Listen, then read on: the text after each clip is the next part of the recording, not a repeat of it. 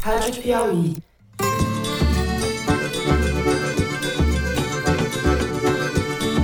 Olá, sejam muito bem-vindos ao Foro de Teresina, podcast de política da revista Piauí. E realmente duas pessoas apenas num barco, numa região daquela né, completamente selvagem. É uma aventura que não é recomendável que se faça, né? Tudo pode acontecer, pode ser um acidente, pode ser que eles tenham sido executados, tudo pode acontecer. Eu, Fernando de Barros e Silva, na minha casa em São Paulo, tenho o prazer de conversar com os meus amigos José Roberto de Toledo, aqui pertinho. Opa, Toledo. Opa, Fernando. Opa, Thaís. Sim, a fé já tem um valor de prazo definido e mostrando claramente, claramente que todas as metas serão mantidas. Mais que 25, menos que 50? Exatamente. Thaís Bilenque, também em São Paulo. Salve, salve, Thaís. Salve, salve, Fernando Toledo. Minha cassação abre uma brecha, é uma brecha de jurisprudência que não é só para políticos, abre para jornalistas, comunicadores, abre para o cidadão comum. Muito bem, vamos, sem mais delongas, aos assuntos da semana.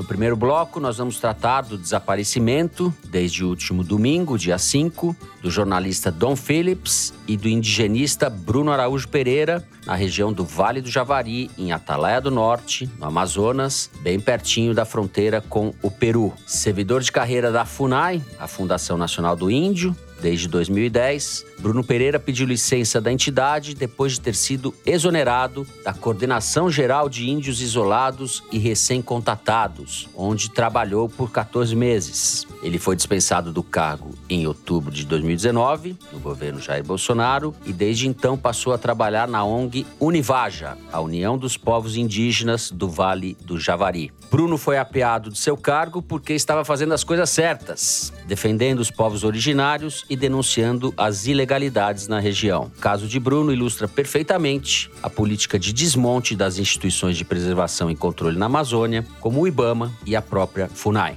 Com ele, o repórter britânico Don Phillips estava na região a trabalho, fazendo as coisas certas também. Apurava para o jornal inglês The Guardian, para o qual colabora, uma matéria sobre os problemas naquela região. Dom é casado com uma brasileira e mora há 15 anos no Brasil. Não estava, portanto, numa aventura não recomendável quando desapareceu, como disse o presidente Jair Bolsonaro ao comentar o caso com dois dias de atraso. A cada hora que passa, as aflições aumentam e cresce conforme o tempo passa a pressão internacional sobre o Brasil. Nós vamos debater as circunstâncias e as implicações deste caso dramático que tem gosto de tragédia, mais uma tragédia naquela parte do país.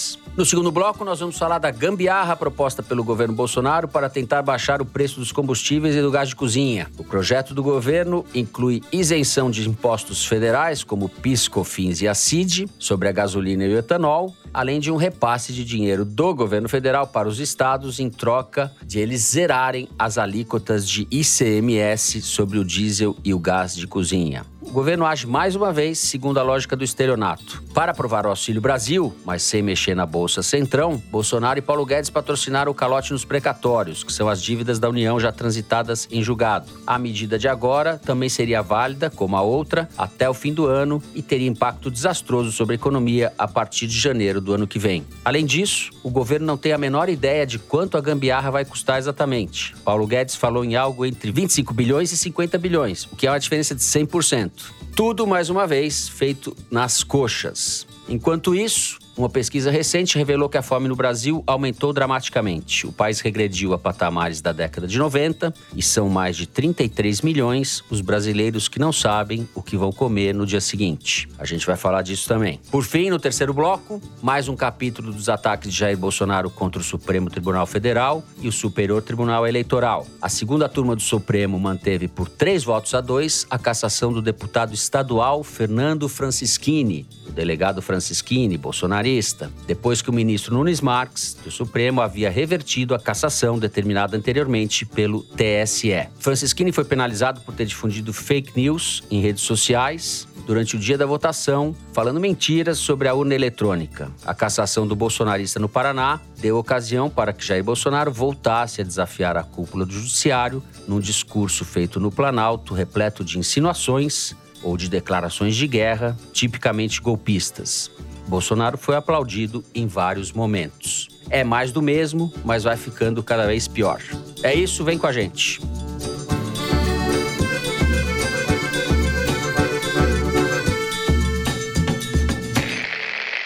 Bom, Thaís Bilenque, Desde domingo, quando desapareceram lá naquela região da Amazônia o Bruno Pereira e o Dom Phillips, há uma imensa angústia por parte de parentes, amigos, jornalistas. A gente vê configurada aí uma crise internacional. O mundo inteiro está estarrecido e preocupado com o que está acontecendo lá. Você, agora, enquanto estamos gravando, quinta-feira de manhã, conversou com o Tom Phillips, amigo do Dom, Tom Phillips, que trabalha para o Guardian, outro jornalista inglês, correspondente aqui no Brasil também. E você falou com ele que está lá na região, está indo atrás, tentando refazer o percurso que Dom, amigo dele, e o Bruno fizeram. É isso? É isso, Fernando. O Tom Phillips, eles não são parentes, embora tenham o mesmo sobrenome ele está muito empenhado em tanto elucidar o caso, achar um amigo e dar a repercussão que o caso merece, obviamente. Então eu procurei ele. Ele era para estar num show do Caetano Veloso no Rio na quarta-feira. Em vez disso, pegou o avião, saiu do Rio, foi para São Paulo, São Paulo, Manaus. E aí, de Manaus, pegou um avião para Tabatinga, o mesmo avião que o Dom pegou dias antes. E nesse avião tinha uma telinha da Globo News com imagens do amigo dele. Já começou por aí essa essa viagem muito emocionalmente difícil para ele, né? Porque o objetivo é fazer uma reportagem para o Guardian contando em que pé tá a investigação, mas é também ter notícias do amigo dele. Então, a gente conversou, ele estava na quinta-feira de manhã em Tabatinga, no ponto, esperando para fretar um barco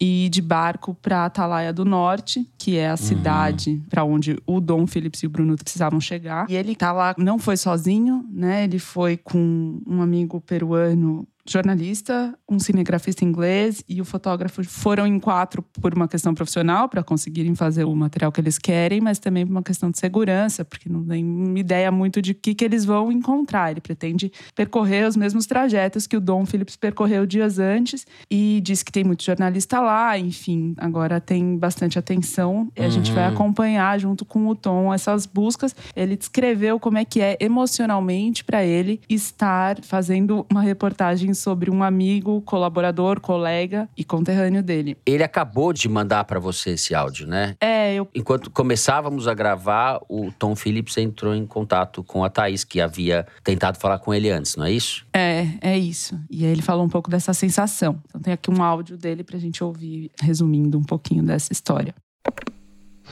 É, Thaís, é uma mistura muito estranha mesmo de sentimentos, né? De, vem de tristeza, de frustração, né? De raiva, né?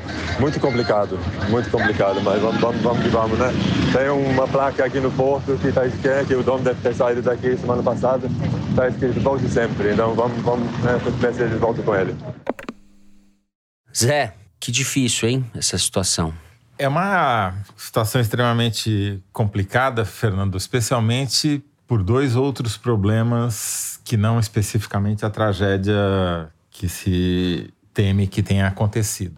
O primeiro deles é a geografia. Essa é uma região extremamente afastada das cidades mais populosas do Brasil. Você está em Manaus e fazer, por exemplo, uma cobertura jornalística de algo que acontece no Vale do Javari é mais ou menos como estar tá em São Paulo e dizer que você está fazendo uma cobertura em Vitória, no Espírito Santo. As distâncias são equivalentes, só que a dificuldade de transporte na Amazônia é muito maior. Então, é mais de mil quilômetros entre Manaus e a região em que eles desapareceram. Exatamente. E é uma região onde o Estado brasileiro sempre teve dificuldade de se fazer presente e durante o governo Bolsonaro ele desapareceu ali. Né? Porque, uhum. embora o policiamento de fronteira seja atribuição da Polícia Federal e do Exército, das Forças Armadas, a Polícia Federal tem um efetivo tão pequeno que só se limita a fazer ponto no Aeroporto Internacional de Tabatinga, que fica ali na fronteira do Brasil com a Colômbia, né? Tabatinga de um lado da rua Letícia, na Colômbia do outro lado, porque não tem efetivo para policiar nada, né? E a Marinha e o Exército, que tem destacamentos na região, Nesse caso, por exemplo, demoraram muito para tomar uma atitude e eu tenho dúvidas até que ponto tomaram até agora. Né? É muito bom Uhum. que o Tom e outros jornalistas estejam lá, porque a gente precisa ter olhos jornalísticos olhando essa questão e não apenas as fotos e releases que as autoridades mandam de lá. O que o governo Bolsonaro fez foi acabar com as duas únicas forças estatais que realmente circulavam pela região e influenciavam a região e combatiam o crime organizado que domina a região, que eram o IBAMA e a FUNAI. Foram os dois órgãos que foram dizimados pelo governo Bolsonaro. Basta ver o caso do Bruno. Ele era o coordenador da FUNAI nessa região e foi substituído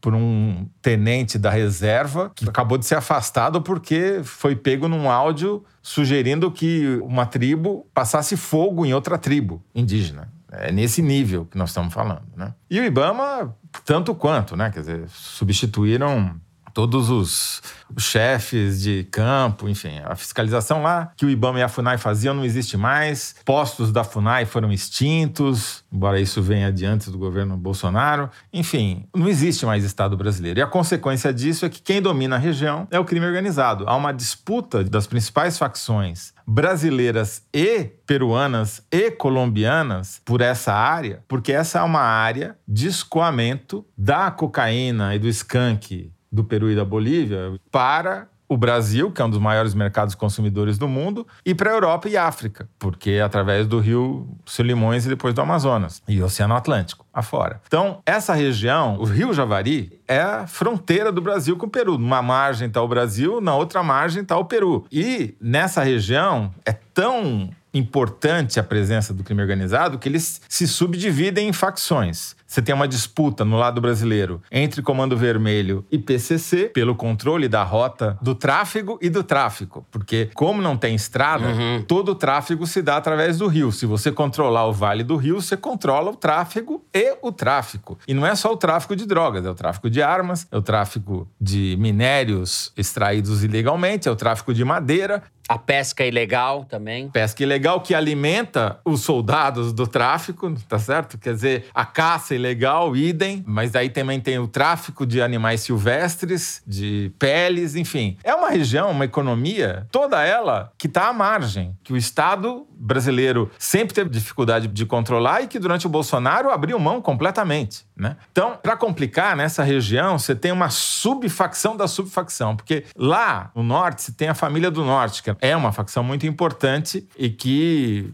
esteve à frente de um daqueles vários massacres que houve nos presídios locais anos atrás. A família do Norte sofreu um cisma. Aí tem uma subfacção chamada os Crias, que atua especificamente na região do Vale do Javari. E do outro lado da fronteira, ou seja, na outra margem do rio, tem uma facção peruana, os coquilheiros. Enfim, é uma guerra permanente. A população local é basicamente de ribeirinhos e indígenas. É uma região que concentra a maior quantidade de povos não contactados ou recém-contactados do mundo. Uhum. Ela tem uma área de floresta tão bem preservada que abriga, consegue abrigar dezenas de povos que não precisam ter contato com o branco, com a civilização, que a gente chama de civilização, e conseguem sobreviver. É, isso aí torna tudo muito triste, né? Porque a gente deveria tratar com muito cuidado, preservar essa área com muito cuidado. Esse é o trabalho do Bruno, né? decente deveria. Era é, o trabalho do Bruno.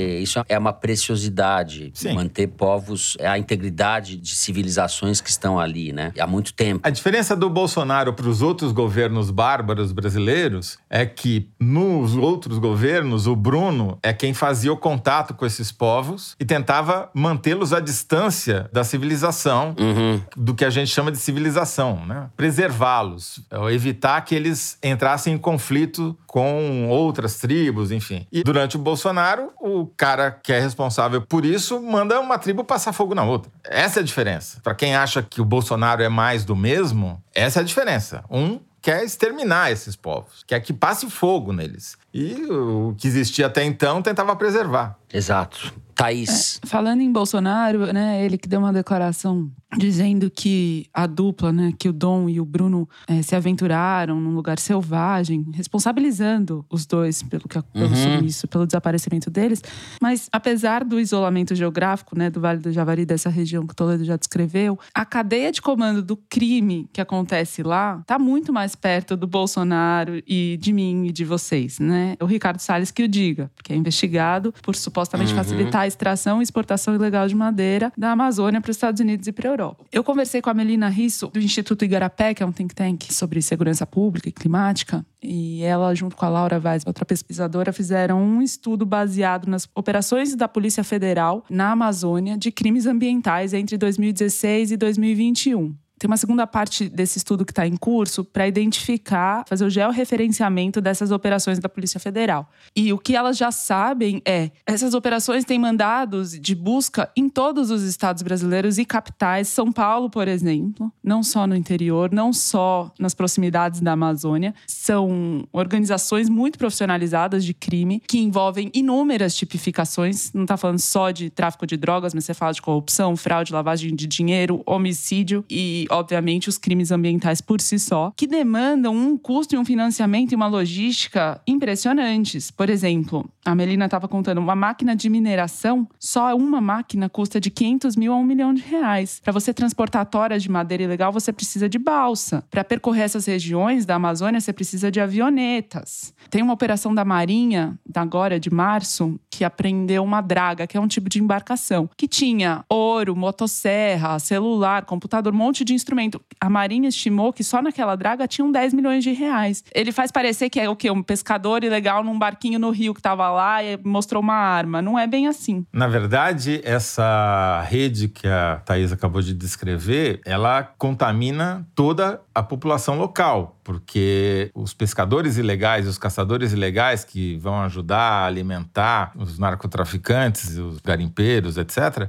eles têm que entrar nas áreas indígenas para fazer a pesca ilegal, para fazer a, a, caça ilegal. E isso é que gera esses conflitos. Quer dizer, você pode ter um conflito com um soldado um prestador de serviço do crime organizado. Mas o que está na raiz do problema é isso que a Thaís acabou de descrever também. Você tem uma máquina que está nas regiões ricas, a milhares de quilômetros de distância, financiando essas atividades lá contra a vontade do Bolsonaro, é claro. Né? Porque nessa disputa a gente sabe de qual margem o Bolsonaro está o número de assassinatos no Brasil caiu de 2020 para 2021. Uhum. E o Bolsonaro, inclusive, se vangoria disso, né? Como se ele tivesse alguma participação nisso. É, pois é. Mas no estado do Amazonas, em particular, aumentou. É contra a tendência do resto do país, né? Não é só no Amazonas, mas no Amazonas o aumento foi expressivo. Segundo a Samira Bueno do Fórum Brasileiro de Segurança Pública, um dos principais motivos é a disputa de facção. E, enfim,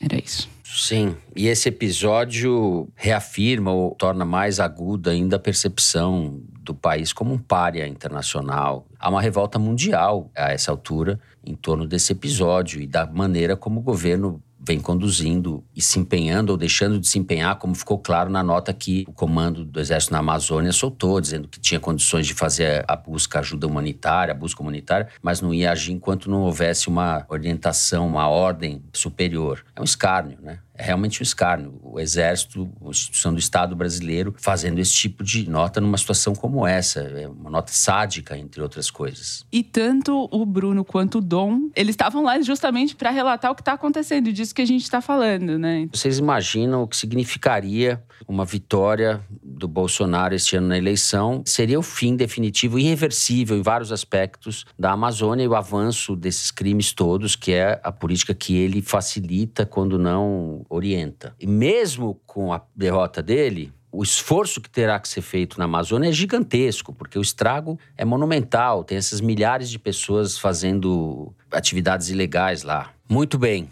Bom, a gente encerra o primeiro bloco por aqui. No segundo bloco, vamos falar de gambiarras nos combustíveis e de aumento da fome no Brasil.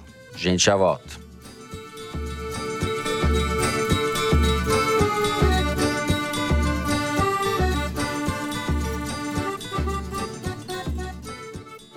Assine a Piauí exclusivamente digital. Ganhe acesso a conteúdos da revista e do site, além de descontos em eventos da Piauí e descontos em ingressos dos nossos parceiros. Você que está acompanhando o Foro de Teresina, assinante digital, tem acesso exclusivo a edições especiais do podcast de política da revista Piauí.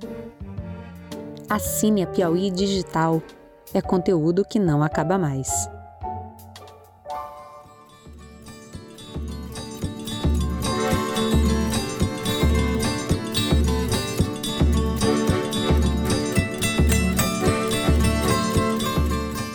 Muito bem. José Roberto de Toledo, como você vem dizendo ao longo dos programas, o bolso vai pesar na definição da eleição. E o Bolsonaro que te ouviu está tentando baixar o preço dos combustíveis com mais uma gambiarra, delinquindo, fazendo as coisas erradas. Eu mencionei na abertura a redução de impostos. Se der certo nesse período, vai dar errado a partir de janeiro, fatalmente. O custo é gigantesco, né? Eles não sabem exatamente quanto é. É de 25 bilhões a 50 bilhões. A venda da Eletrobras, por exemplo, estaria calculada, a privatização da Eletrobras é 35 bilhões, ou seja, seria em seis meses o governo iria torrar um valor superior à Eletrobras. Não vai dar certo, provavelmente. Não sei, Fernando. Eles estão tentando fazer aquilo que antigamente a gente chamava de estelionato eleitoral. É o estelionato eleitoral mais ridículo que eu presenciei em 35 anos de jornalismo até agora, porque ele tem data marcada. Eu nunca tinha visto isso, né? Em geral, nos estelionatos eleitorais, você não avisa antes que você vai cometer um estelionato, né? Então, essa expressão nasceu em 1986, durante o Plano Cruzado. O Plano Cruzado, uhum. a maioria dos nossos ouvintes, aconteceu não só no século passado, mas como em 1986, ou seja, antes dos pais dos nossos ouvintes se conhecerem, ele foi um Sim. congelamento de preços. A gente vivia uma situação de inflação galopante e o governo Sarney congelou os preços por decreto, literalmente, e sustentou esse congelamento de preços até dias depois da eleição que acontecia naquele ano. Por conta disso, o PMDB, na época, era o maior partido, o partido do presidente da República, do Sarney, dominava o Congresso com Ulisses Guimarães, ele elegeu 22 dos 23 governadores graças ao estelionato eleitoral. E dias depois, o governo acabou com o congelamento e teve preço que subiu mais de 120% num dia só. Essa técnica aí fez muito sucesso, virou moda. Depois, mais para o Sarney, foi o começo do fim. E o governo dele entrou numa decadência, só perdeu popularidade e foi terminar com uma hiperinflação e acabou elegendo o Collor.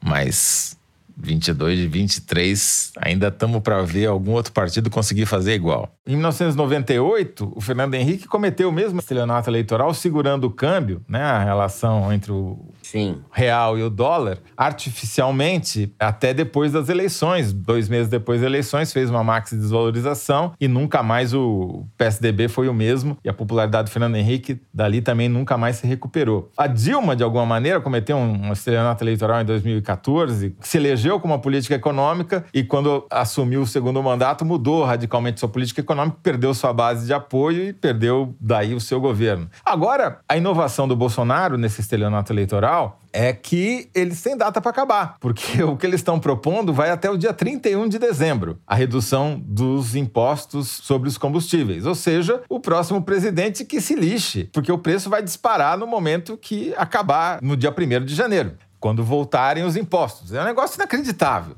que pode não dar certo, Toledo, porque se o dólar subir mais ou o preço do barril do petróleo subir, anula o que eles iam conseguir reverter de preço por conta do imposto. Sim, é. Você já deu o lead que eu estava deixando para o pé da matéria. Ai, você me editou Deus. agora, Thaís Bilenque, poupou o ouvinte de é... ficar me ouvindo minha baboseira. Furo Não, porque é justamente isso que a Thaís antecipou aí. O furo da Thaís foi exatamente, ela foi no ponto. Os preços internacionais só sobem dos petróleos. A gente está assistindo a a maior reorganização dos fluxos de petróleo, talvez da história, no mínimo desde a crise do petróleo dos anos 70, quando os, a OPEP, lá os países árabes, resolveram subir os preços e mudaram a história da humanidade. Agora, por conta da invasão da Rússia na Ucrânia e a decisão da União Europeia de não comprar mais petróleo da Rússia, as rotas estão mudando completamente. O navio tem que dar uma puta volta. A Rússia, ao invés de exportar para a Europa, vai exportar para a Ásia.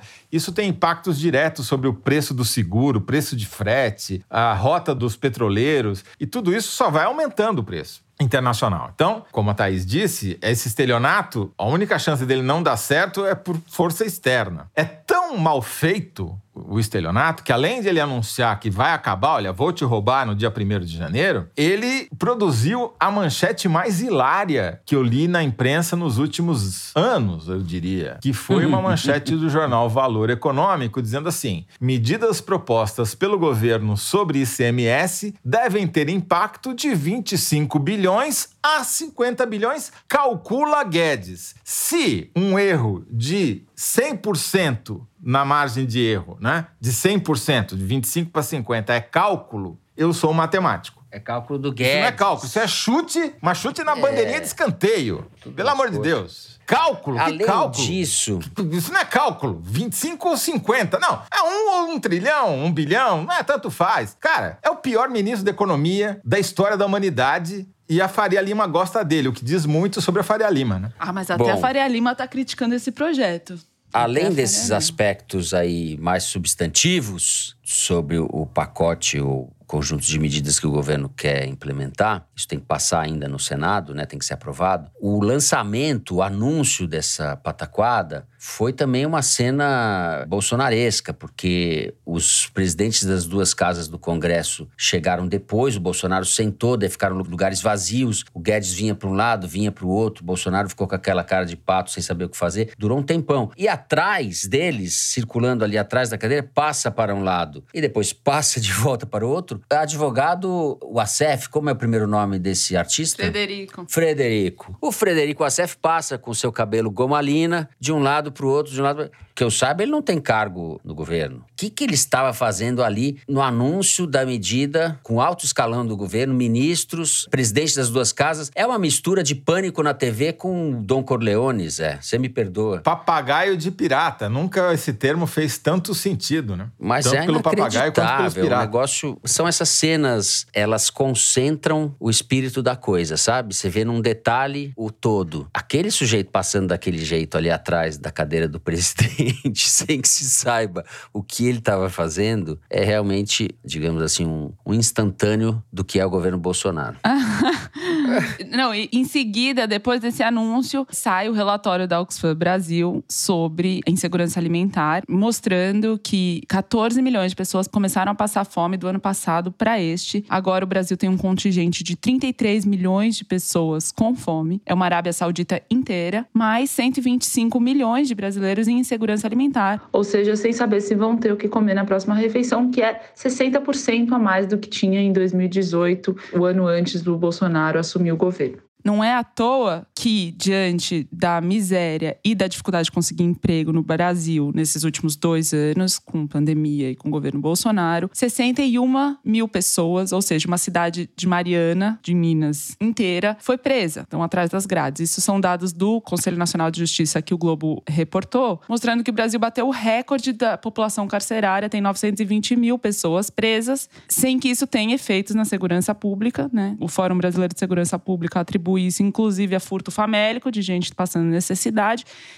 E o timing do Bolsonaro é sempre muito impecável. Ele chegou na Rússia na iminência do Putin invadir a Ucrânia e agora ele chega nos Estados Unidos com a sua mala pesada, porque as pautas dele com o Biden são mudanças climáticas e preservação da Amazônia e ele vai ter que dar satisfação sobre as buscas do Tom Phillips e do Bruno Pereira. Insegurança alimentar estava na pauta divulgada pela Casa Branca, 33 milhões de brasileiros passando fome e aí ainda falar sobre pandemia, enfim, ele tem uma agenda com o Biden complicada, sendo que os dois não têm nenhum ponto de convergência, né? O Bolsonaro fez campanha para o Trump, o Biden, antes de ser eleito, durante a campanha, ameaçou sancionar economicamente o Brasil se não preservasse a Amazônia. Mas como nota o Oliver Stunkel, né, professor de Relações Internacionais da GV, uhum. eles discordam em praticamente tudo, mas ambos se beneficiam desse encontro. O Biden não queria que a cúpula das Américas fosse um fiasco, portanto, a presença do Bolsonaro era importante, já que o presidente do México, López Obrador, não foi. E para o Bolsonaro era importante mostrar que não estava isolado, que vai ter uma foto com o presidente dos Estados Unidos. Então, estarão nesta quinta-feira os dois reunidos em Los Angeles. Para que é importante para ele? Para o público interno, para a eleição de outubro. Zé. Na verdade, eu acho que tudo isso são vários sinais de desespero na campanha do Bolsonaro, porque esse estelionato eleitoral foi recebido, inclusive, pelos bolsonaristas nas redes com grande alívio. E a Arquimedes notou não apenas como eles monopolizaram esse assunto, porque é um assunto também que a oposição não quer falar mal, né? Porque ninguém vai falar contra diminuição do preço do gás, da gasolina e do diesel. Embora a Petrobras esteja sinalizando um aumento do preço do diesel, não diminuição, pelo menos por enquanto. Porque, obviamente, a oposição não, vai falar contra a diminuição de preço, que também ela é oportunista eleitoralmente faz parte do jogo político. Porém, há vários sinais de desespero na campanha do Bolsonaro. Uma, uma briga entre o Carlos e o Flávio, porque o Flávio está endossando a campanha que está sendo feita pelo PL, pelos marqueteiros do Arenão, lá do Valdemar Costa Neto. Uhum. Uma campanha meio ridícula que coloca o Bolsonaro sentado ao lado de jovens, como se os jovens gostassem do Bolsonaro. É o segmento onde ele vai pior, né? Onde ele é odiado. Soa muito falso. Até o Carlos achou que era ruim, foi se manifestar publicamente contra nas mídias sociais. E claramente o que está por trás disso é uma disputa entre um grupo que quer falar para não convertidos, que é o Arenão, e o Flávio concorda com eles, e essa campanha é uma tentativa desastrada de fazer isso, e o Carlos, que quer continuar falando para convertido, fazer esse discurso que o pai fez contra o Supremo Tribunal Federal, xingando aí os ministros do Supremo de novo, ou seja, vai conquistar um voto novo, mas tenta uhum. manter os que tem. É uma campanha que, obviamente, só visa uma coisa, que é o golpe, porque eleitoralmente ela não chega na maioria do eleitorado e, portanto, não vence a eleição, mas mantém o pai conseguindo agitar a sua turba. Até a Michelle Bolsonaro, tem uma notícia hoje da Bela Megali, está se recusando a gravar os comerciais junto com o marido, para a campanha do marido, a campanha do PL. A gente encerra então o segundo bloco do programa. Vamos direto para o número da semana, é isso, direção? Para a estatística retirada da seção Igualdades do site da Piauí. Diga lá, Mari, qual é o número? Fernando, o número da semana é 1184. Entre 2016 e 2021, 1.184 pessoas morreram em chacinas no Rio de Janeiro. O Igualdades dessa semana mostra os números desse tipo de violência na cidade e revela, por exemplo, que nos últimos quatro anos morreram o triplo de pessoas em chacinas provocadas por operações policiais do que em confrontos entre os grupos de criminosos. E revela também que a presença de grupos de elite da polícia nas operações também tem influência no número de mortos, o BOP, que é da PM, ou o CORE, que é da Polícia Civil, eleva em duas vezes e meia a ocorrência de chacinas quando se envolve na operação policial. Esse Igualdades, que foi feito pelo nosso Marcos Amoroso, pelo Thales Braga e pela Renata Bono, ele reforça uma série de estatísticas e comparações aquilo que a gente vem dizendo no foro já há muito tempo. Como a polícia dá preferência para fazer operações policiais em áreas do narcotráfico e faz muito menos na metade do Rio que é controlada pelas milícias. Ela parece estar terceirizada pelas milícias, embora queiramos acreditar que não esteja, né?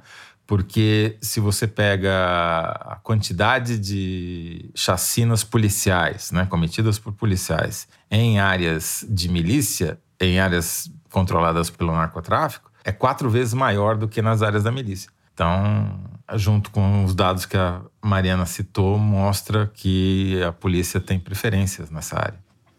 A moral da história é muito ruim, né? Porque quando tem participação da polícia, a chacina é mais violenta, e quando tem elite da polícia, pior ainda, né? A conclusão não é boa.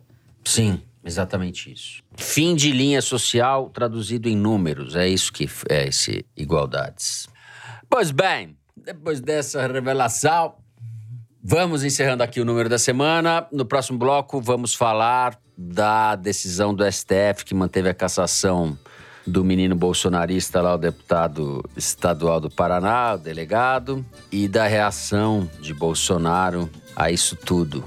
A gente já volta.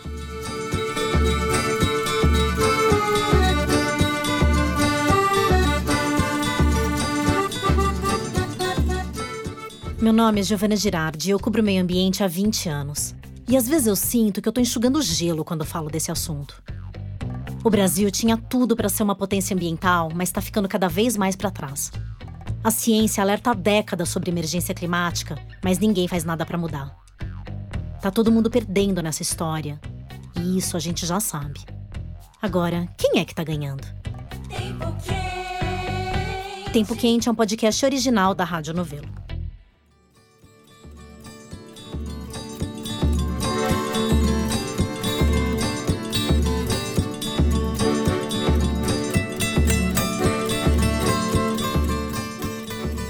Muito bem. Thais Bilenque, vamos começar por você, relatando aí, contando pra gente como foi essa derrota do deputado Francisquini, que é um deputado, é bom deixar claro para os ouvintes, um deputado estadual do União Brasil do Paraná, extremamente bolsonarista, que no dia da eleição ficou propagando por redes sociais de que as pessoas apertavam 17, aparecia 13 na urna tal. E o Bolsonaro, na reação que fez, a confirmação da cassação, na reação do Bolsonaro, ele falou que Francisquini não cometeu nenhuma fake news. Ele, Bolsonaro, também não cansa de falar a mesma coisa.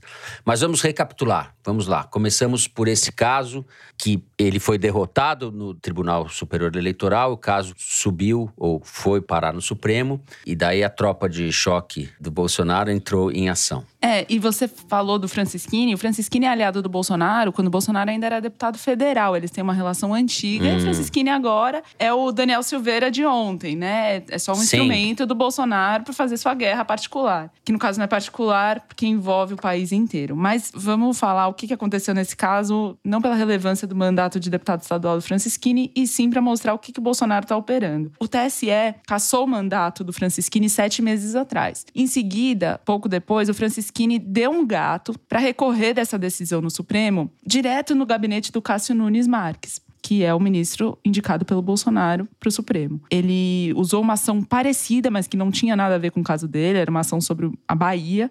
É o seguinte: quando você vai protocolar um processo no Supremo Tribunal Federal, você dá entrada no setor de protocolos e aí a área técnica avalia se aquele caso tem relação com algum que já está em curso, manda direto para o gabinete do ministro relator. Se não tem, é um sorteio eletrônico que cai no gabinete de qualquer um dos 11 ministros. O que, que se fez muito na Lava Jato? E que o Francisquini fez nesse caso também. Ele pega uma ação que está em curso no gabinete do ministro que ele quer que relate o caso e protocola como se fosse uma coisa relacionada àquela ação. Então, quando a Lava Jato foi desmembrada no Supremo e alguns casos caíram com o Gilmar e com o Lewandowski, muitos réus usaram desse artifício e mandaram direto para as ações que já estavam com o Gilmar ou com o Lewandowski para fugir do Faquin. E o Gilmar e o Lewandowski aceitaram, falaram beleza. O Francisquini fez a mesma coisa agora. Ele usou uma outra ação que não tem relação direta com o caso dele, pediu, já protocolou direto no gabinete do Cássio e o Cássio falou tudo bem. Em seguida, a aceitar esse pedido do Francisquini, o Cássio mandou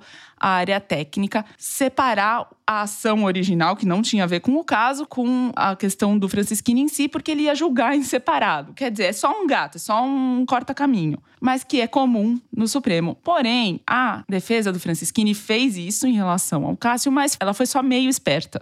A outra metade burra dela fez um outro pedido para reverter no mérito, porque ali era uma questão mais técnica, eles também queriam reverter no mérito a cassação do TSE. E entraram com um recurso. Só que, como o Francisquini já tinha entrado com um recurso quando o caso ainda estava no TRE regional, e esse recurso tinha sido julgado pela Carmen Lúcia, esse outro pedido caiu no gabinete da Carmen Lúcia, porque era ela que tinha cuidado disso anteriormente. Então, o Cássio estava cuidando do caso, mas ele também caiu no colo da Carmen Lúcia. E quando a Carmen Lúcia foi julgar, foi cuidar do caso, a defesa do Francisquini disse: não, não, não, não é da senhora esse processo, esse processo é do Cássio. E aí a Carmen Lúcia fez uma manobra ousada que foi falar que a defesa estava questionando a relatoria, mandou para o Fux para o Fux pautar no plenário virtual a decisão toda. E com isso, o Francisquini não contava muito menos o Cássio Nunes Marques e muito menos o Bolsonaro, porque daí o que a Carmen Lúcia fez foi botar a decisão do Cássio Nunes, né, de revogar a cassação, sob julgamento dos colegas. E existe um, um acordo tácito no Supremo Tribunal Federal de que o plenário, né, que os colegas não questionem a decisão de um ministro, porque senão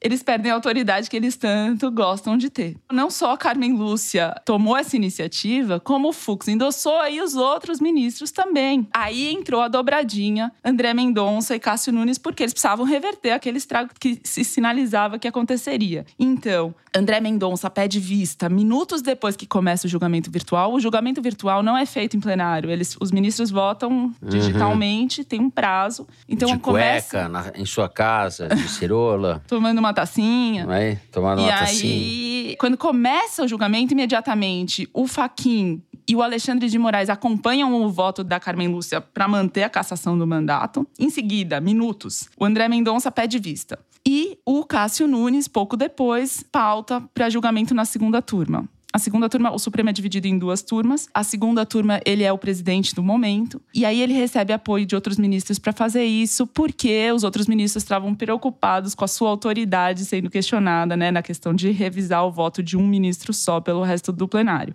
E aí, quando vai para a segunda turma, houve uma tentativa ainda do Cássio Nunes Marques de conseguir o voto do Gilmar Mendes. Quem forma a segunda turma? Gilmar Mendes, Faquin, Ricardo Lewandowski, Nunes Marques e André Mendonça. O André Mendonça vota com Nunes Marques, o Faquin e o Lewandowski votam pela cassação.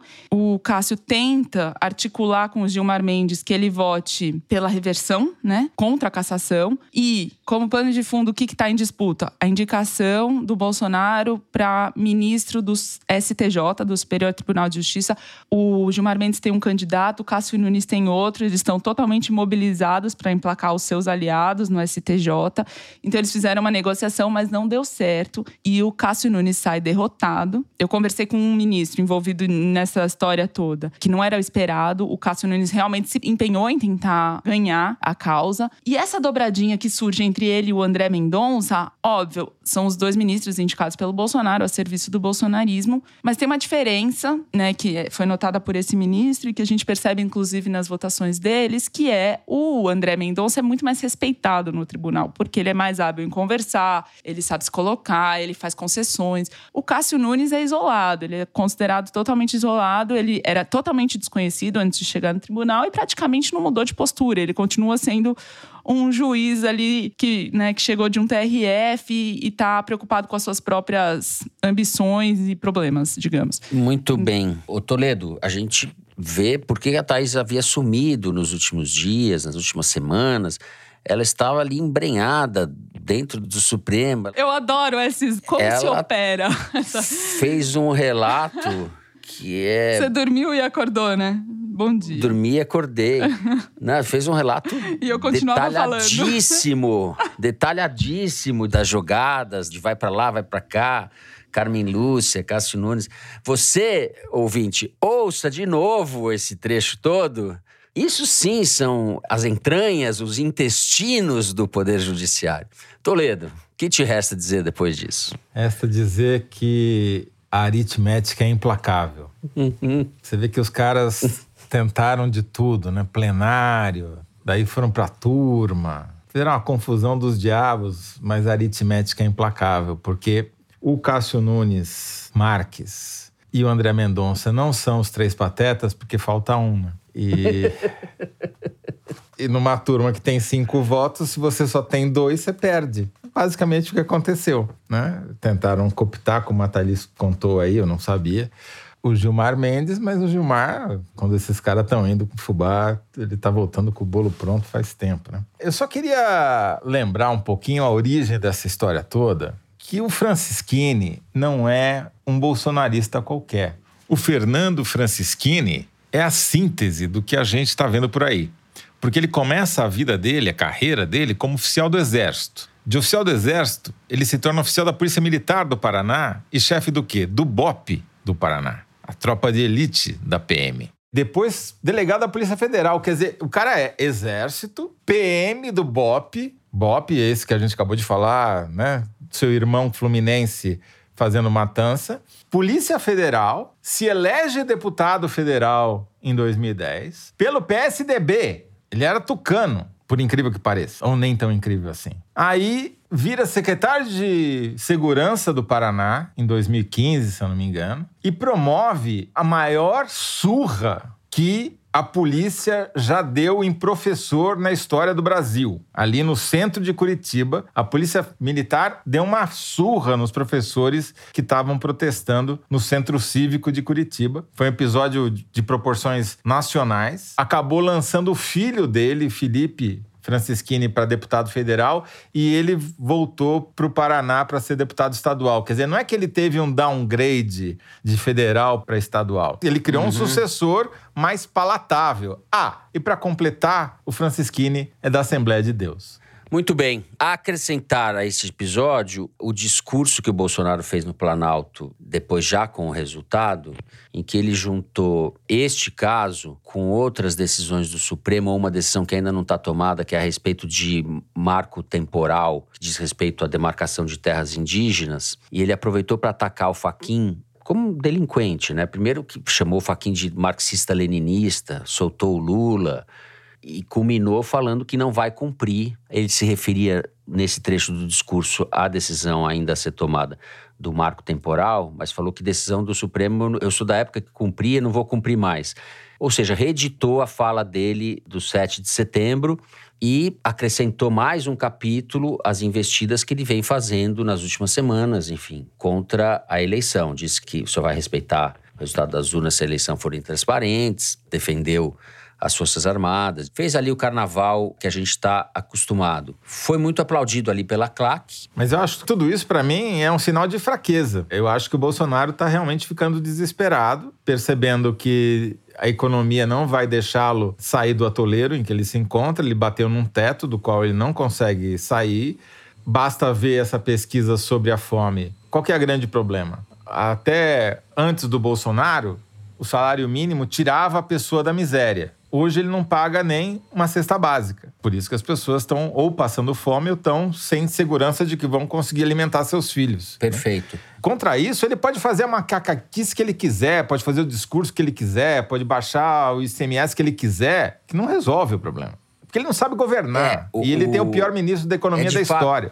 É um sinal de fraqueza, eu concordo inteiramente com você, mas é um sinal também de que ele está botando mais lenha na via do golpe, de melar a eleição. Se ele vai ser bem sucedido ou não é outra coisa. O que me parece inquestionável a essa altura é a disposição dele de se vitimizar, alegar que o processo está marcado por ilegalidades, tentar bagunçar, que é o que ele sabe fazer, baderna. É, a propósito dessa apuração toda, o ministro do Supremo com quem eu falei disse que não tinha nenhuma convicção do golpismo do Bolsonaro, que ele quer causar, mas que ele não tem apoio popular, que nem o PL, o partido dele, apoia, nem nenhum outro partido, que ele está assim nervoso na pesquisa e disse assim: "Posso dar um conselho para vocês, jornalistas? Vocês estão muito nervosos, muito estressados, vocês não têm que supervalorizar o que ele diz. Por exemplo, no caso do Faquin, né, que ele ficou acusando o Faquin de salvar o Lula, diz o Faquin fez de tudo para salvar foi o Moro. Então não é nem verossímil essa, essa teoria.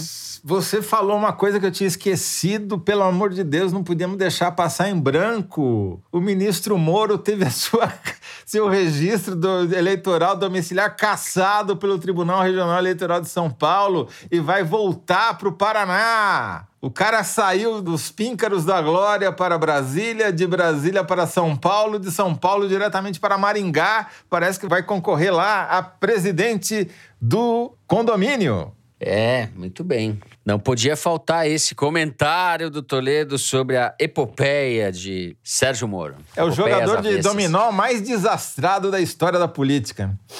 É, eu, olha, esse ministro do Supremo aí, não sei quem é, Thaís, você não pode guardar em segredo, é o sigilo da fonte e tal, mas aqui no mundo real a sensação térmica não é boa. Eu não estou dizendo que o Bolsonaro vai ser bem sucedido, mas tratar como se fossem bravatas, etc., me parece um pouco leviano quase, porque se a República estivesse funcionando, o Bolsonaro já teria sido empichado há muito tempo, né? Quem vive em Brasília costuma ter uma certa anestesia, né, Fernando? Sim, Bom, Se deixar, o Bolsonaro dá o Anestesia- golpe. Se o ministro for tomar cafezinho é exato. e outros o Exato. seguirem, Bom, anestesia vou tomar eu na testa aqui da diretora se eu não encerrar o terceiro bloco, porque o tempo já estourou há muito. Então a gente encerra e vamos para um intervalo. E na volta tem, sim, Kinder Ovo, para que a Thaís brilhe.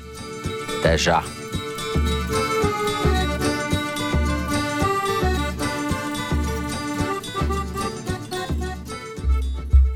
A MUBI é uma plataforma de streaming de curadoria onde você descobre, assiste e até dá a sua nota para os melhores filmes de todos os tempos.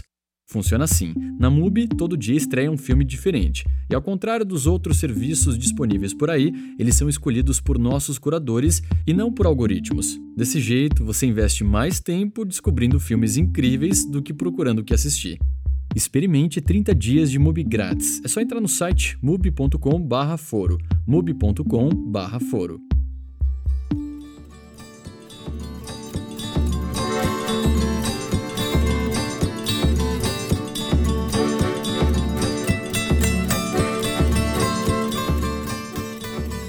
Voltamos com o momento Kinder Ovo. É isso, Mari. Thaís, co- cotonete nos ouvidos, Toledo também. Todo mundo a postos, manda bala. Fui chamado de covarde, imbecil, burro. Achei tão estranho. Me pareceu, sabe o quê? Polícia dos costumes. Quanto mais enche a boca para dizer que defende a democracia, quanto mais acha que é um enviado dos céus para defender a democracia, menos defende. Na verdade, mais autoritário é e mais tenta te humilhar porque você pensa diferente. É. Eu sei. Bem paulistano, né? totalmente. Eu ia falar mamãe falei, mas o mamãe não fala mais. Meu marido escreveu a resposta lá da sala de casa. Eu, boto no, eu vi uma voz no, no alto. Ele adivinhei, escreveu. Peraí. Puta, que desespero, que desespero. Ai, meu Deus, eu não acredito. Holiday. Não, não é. Nem, nem Você falar. é o meu amigo, apresentador Thiago Leifert. Ah, ele andou falando. em entrevista ao falou isso. Metrópolis sobre a repercussão por ter dito que preferia tomar um tiro a votar em Lula ou Bolsonaro. Esse é um menino bobo, né? Desculpa. É um menino bobo. Você é um patrulheiro ideológico, Fernando Barro. É, sou um patrulheiro. Eu sou um patrulheiro, não. Eu tenho lá minha continha no Twitter, segue quem quer. Eu falei pra ele que. Falei pra ele não, porque eu não falo com ele. não- Quem sou eu? E num país em que os pobres morrem todo dia com bala na cabeça, ou de bala perdida, ou assassinados pela polícia de maneira deliberada, o sujeito vai falar que prefere tomar um tiro na cabeça a escolher entre Lula e Bolsonaro. É, porque sabe que não vai, né? Realmente, um tiro na. Ele sabe que não vai. Tiro na cabeça a gente não quer dar, mas uns tapas no bumbum ele merecia. Esse Thiago Leifert. Tapinha no bumbum. Tapa Vai moral, isso aí, né? direção? Tapa moral, né, Fernando? Hã? Eu já estou dando um tapa no bumbum do rapaz. Quem, quem tá rindo com essa história Para, toda para, é o ninguém, né? O nenhum, ninguém, o... é, tá ganhando de goleada. Não sei, esse... Acho que a gente devia chamar reforços aqui para fazer o, o Kinder Ovo. Poder ter direito de chamar os universitários. É, exato. É. é. Então acho que tem que... Não dá mais. Desse jeito... É, eu também tô achando que precisa de uma reformulação aqui. É, vou... Você Cada tem aquela um... campainha, direito de ligar pra alguém e falar, sabe, Isso. com uma só pessoa. Isso, a gente pega um ouvinte cada um, né? E daí ajuda na hora da resposta. Tipo o de marido Deus. da Mari, entendeu? Eu quero o marido da Mari pro meu time. Muito bem. Menino Leifert, menino Leifert. Vai brincar de Playmobil, vai assistir Teletubb, não enche a nossa paciência, não é? É isso aí. Bom, depois deste humilhante Kinder Ovo, nós vamos para o Correio Elegante. Lembrando que domingo é dia dos namorados. Então esse correio promete. A gente vai cair nessa coisa dessas datas mercadológicas aqui para Dia dos Namorados inventado pelo pai do João Dória, confere, produção? Pai do João Dória, então. Puta que pariu. Já brochei aqui. Vamos lá! Eu começo com a história da Letícia Pedroso Pietrobon, de Porto Alegre. Ela diz o seguinte: numa videochamada com uma amiga, lembramos de uma paixonite minha de infância por um cara de nome pouco comum, Marciano. Instigada com a lembrança, fui procurá-lo nas redes para ver se não tinha virado um bolsominion. E para minha alegria, isso não só não tinha acontecido, como comecei a seguir ele, ele me seguiu de volta, começamos a indicar leituras um para o outro, até que ele me apresentou o Foro de Teresina. Aí é que a coisa ficou séria. Desde então estamos juntos, namorando, e faz parte dos nossos cafés da manhã de sábado ouvir vocês. Marciano fez aniversário no dia 5 e desde que começamos a namorar, espera que eu envie esse correio elegante de aniversário para ele. Então, aí vai um correio elegante meio de aniversário atrasado e meio de Dia dos Namorados. Quero mandar um super beijo, dizer que amo compartilhar a vida com esse cara e dar um forte abraço virtual em vocês, que não conheço pessoalmente, mas já considero pacas. Pacas, eu gostei do pacas. Letícia! Letícia Marciano. Letícia encontrou o seu marciano, coisa mais linda. O amor é lindo. amor Beijos é para vocês. Bom, agora, Fernando, eu tenho para você um tratado aqui, mandado Para pelo? Rod- pra você, direto para você, pelo Rodrigo Dias. Vamos lá.